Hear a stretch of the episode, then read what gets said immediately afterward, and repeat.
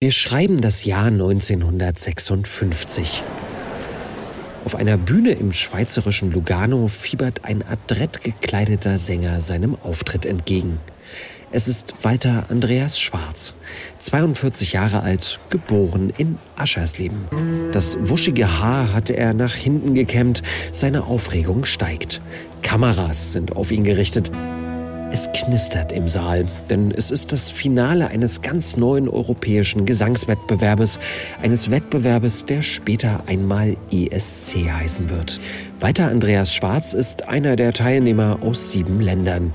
Er singt ein Lied über das Glück, darüber, dass man es selbst in die Hand nehmen muss. Im Wartesaal zum großen Glück, da warten viele, viele Leute die warten seit gestern auf das Glück von morgen und leben mit Wünschen von übermorgen. Der schwermütige Song erklimmt leider nicht das Siegertreppchen. Erste Grand Prix-Gewinnerin wird eine Schweizerin. Jahrzehnte gehen ins Land.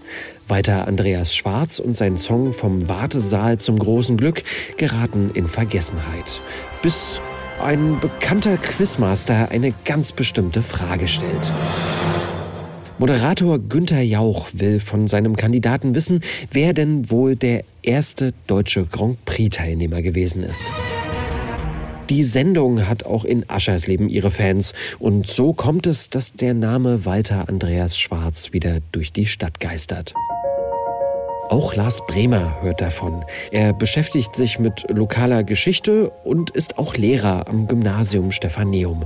Und ihn lässt der Gedanke nicht los. Könnte dieser 1913 in Aschersleben geborene Walter Andreas Schwarz nicht auch Schüler an dieser altehrwürdigen Schule gewesen sein? Er beginnt im Schularchiv zu stöbern, kramt staubige Akten durch. Das ist wie Indiana Jones, wie Schatzsuche und ich habe ihn gefunden. Es gab ihn wirklich. Es ist nicht nur in den Medien ein Hype, sondern es war ein Mensch aus Fleisch und Blut. Der war, ging hier zur Schule, der hat Zensuren bekommen, der hat auch mal die Lehrer geärgert und hat hier seine Reifeprüfung gemacht. Abiturjahrgang 1932. Heute weiß er, weiter Andreas Schwarz verlässt seine Heimatstadt nach dem Abitur.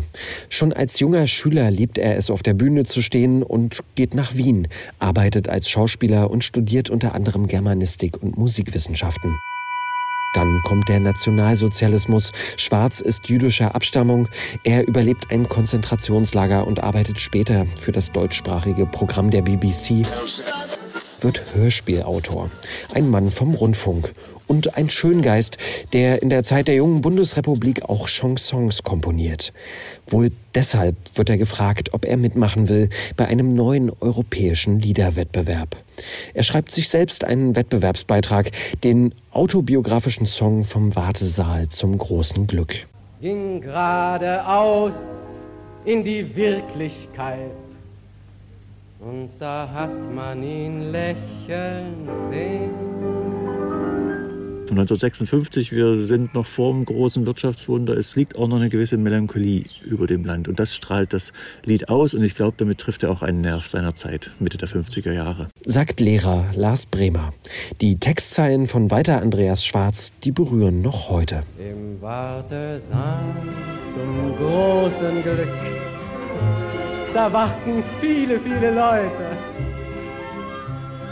Sie warten seit gestern auf das Glück von morgen und leben mit Wünschen von übermorgen. Eine fast schon zeitlose Botschaft von Walter Andreas Schwarz aus Aschersleben, der erste deutsche Teilnehmer des großen europäischen Liederwettbewerbs, den wir heute als Eurovision Song Contest kennen.